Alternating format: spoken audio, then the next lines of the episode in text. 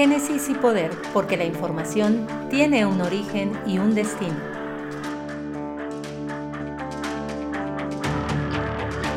Hola, ¿qué tal? Soy Francisco Ledesma y es para mí un gusto darles la bienvenida a este capítulo 3 de Narrativa Electoral, temporada 1.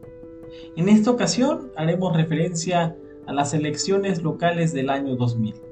El PRI del Estado de México no enfrentaba su mejor momento había ya padecido en 1997 la derrota del mexiquense Alfredo del Mazo González en la elección del primer jefe de gobierno del Distrito Federal frente al perredista Cuauhtémoc Cárdenas. Para 1999, el priismo había enfrentado una contienda inédita para elegir candidato a gobernador mediante una consulta a la base, la cual había dado como vencedor al exdirigente estatal Arturo Montiel, quien enfrentará las que serían hasta ese momento las elecciones más competidas en una sucesión de gobernador. Triunfaría en las urnas en contra del panista José Luis Durán Reveles, que venía de ser alcalde de Naucalpan, y frente al perredista Higinio Martínez Miranda, en ese momento senador de la República. Las campañas electorales de finales del siglo XX comenzarán a concentrarse en la figura de los candidatos y su convivencia con los distintos sectores sociales, la imagen y voz de Arturo Montiel inundarán las pantallas de televisión y las ondas radiofónicas. Ya no sé dónde buscar, estoy desesperado. Sí tenemos programas de empleo, becas de estudio y capacitación. Arturo Montiel sí sabe lo que tú necesitas. Con él, las oportunidades de trabajo y desarrollo están de tu lado, pero lo más importante es que se refleje en un mejor nivel de vida. Por eso, mi alianza es con ustedes para generar más fuentes de empleo en el Estado de México. Arturo Montiel, un presente con soluciones. Las elecciones locales del año 2000 estarán marcadas por la sucesión presidencial y particularmente por la candidatura del panista Vicente Fox, quien se erigirá como la única opción de cambio en la participación política del nuevo siglo. Los candidatos del PAN serán arrastrados por la oleada foxista, lo que permitirá posicionar al panismo como la primera fuerza política en el Estado de México. Ni siquiera la presencia de Arturo Montiel en los actos de campaña del priista Francisco Labastida será suficiente para evitar la derrota, ni tampoco la candidatura al Senado de César Camacho será una aliciente para contener la debacle del Partido Único, que apenas una década atrás tenía triunfos absolutos. Estas serán las últimas elecciones que presenciará Carlos Jan González, líder del mítico Grupo Atlacomulco, y significará la primera alternancia partidista en la presidencia de la República. Esto a favor del panista Vicente Fox, afianzado en una propaganda electoral en torno a su figura popular, el discurso que confrontará al partido en el poder y su camino hacia los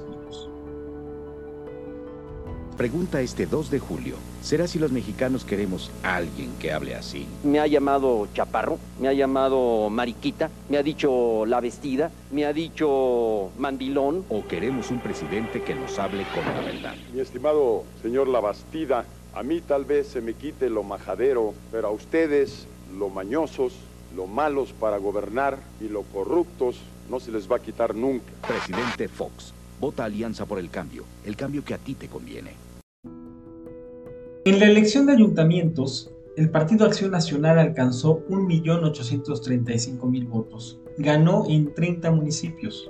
Entre los ayuntamientos más significativos triunfó en Toluca, la capital del estado a favor de Juan Carlos Núñez Armas, que venía de ser diputado local. Ecatepec, el municipio más poblado, con Agustín Hernández Pastrana, también ex legislador. En Metepec, con Marcos Álvarez Malo Bustamante. Conservó Coquitlán Izcalli con Fernando Covarrubias, Coacalco con Alejandro Sánchez Domínguez, Naucalpan con Eduardo Contreras, Atizapán de Zaragoza con Juan Antonio Domínguez Zambrano y Tlalnepantla con Rubén Mendoza Ayala, años más tarde candidato a gobernador. La mayor votación para el panismo se registró en Ecatepec, con 224 mil sufragios. Otros municipios obtenidos para Acción Nacional fueron Almoloya de Juárez, Lerma, Nicolás Romero, Tecama, Tultitlán, Tepozotlán y Sinacantepec. Entre los priistas que fueron derrotados se encontraban Alberto Curi en la capital mexiquense y Ernesto Nemer en Metepec, lo que significará el declive de la clase libanesa en el Valle de Toluca. El PRD también avanzó sustancialmente con 974 mil votos y el 20% de la elección efectiva. Ganó en 21 municipios, entre ellos Nezahualcóyotl, de la mano de Héctor Miguel Bautista, líder de la corriente ADN y quien hoy busca regresar al despacho principal del Palacio Municipal en la típica coalición PRI, PAN y PRD. En esa ocasión el PRDismo sumó 200.000 votos en el municipio de Nesa contra 141.000 del PAN y 140.000 del PRI. De ese tamaño fue la derrota del PRIismo local. En Texcoco ganó Horacio Duarte, hoy director general de aduanas en el gobierno de López Obrador. Otros municipios que se pintaron de amarillo fueron Acolman, Chicoloapan, Otzolotepec, La Paz, Teotihuacán, Tlatlaya y Villa Guerrero. Mientras que el PRI contabilizó 1.623.000 votos. Quedó en segundo lugar de la elección en el Estado de México y obtuvo el 33% de los sufragios efectivos ganó en 68 municipios, la mayoría de ellos rurales. Entre las victorias más significativas estuvo Chimalhuacán, con Jesús Tolentino Román, lo que representará abrir la puerta para el movimiento Antorcha Campesina en el oriente de la entidad y su ascenso en posiciones del poder público.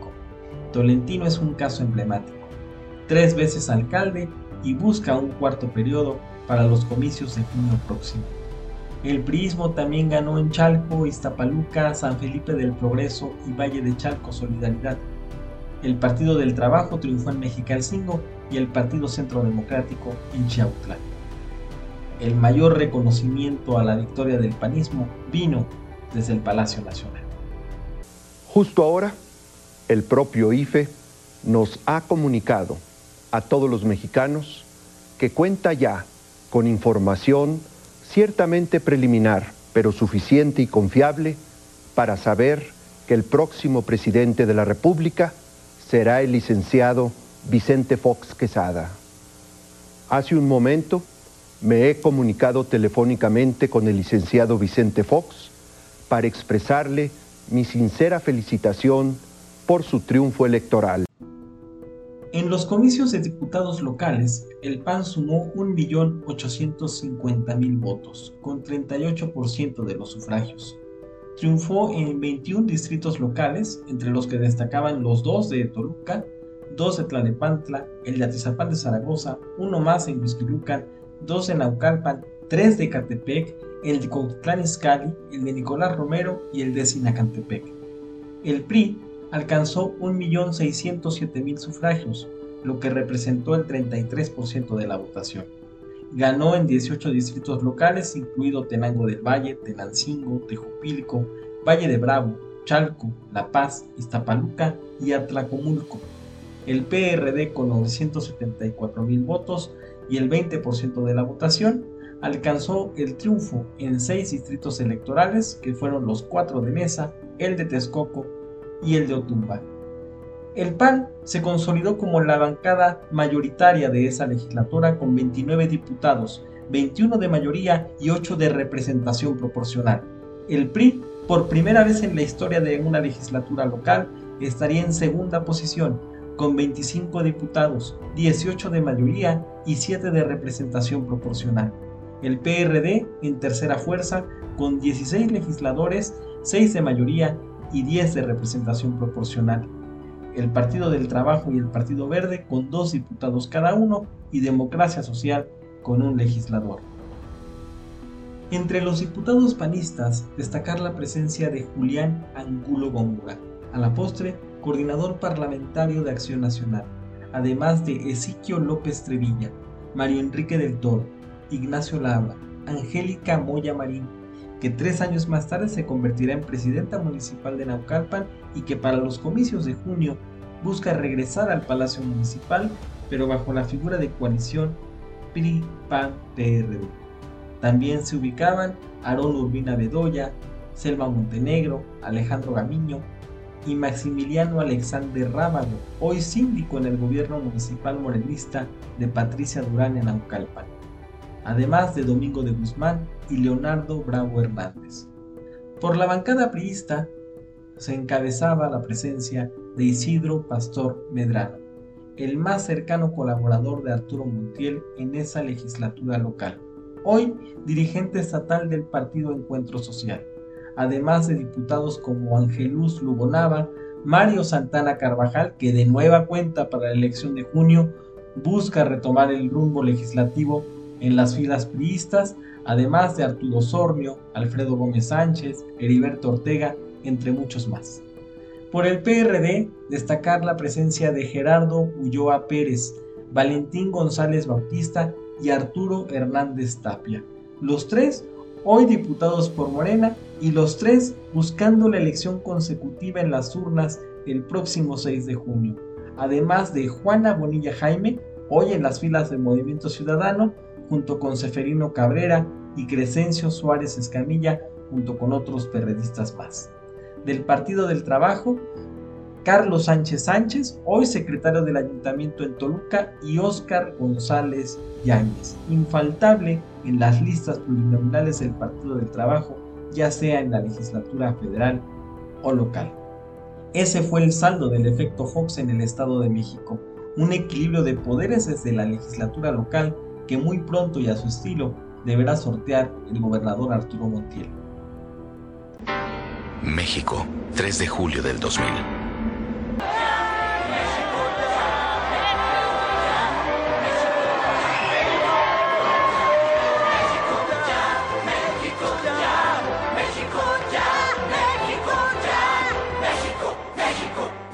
Vota Alianza por el Cambio. Presidente Fox.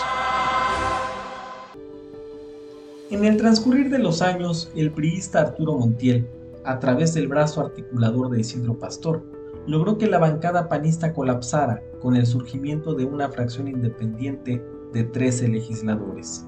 Acción Nacional se quedó con 16 diputados pero sin representación en la Gran Comisión. El PRI se erigió de nueva cuenta como el partido mayoritario en el poder legislativo. De igual forma, Montiel supo adecuarse a su tiempo y a su circunstancia, para convivir con 50 alcaldes de oposición y reconocer que la alternancia electoral ya era parte sistemática de la democracia mexicana.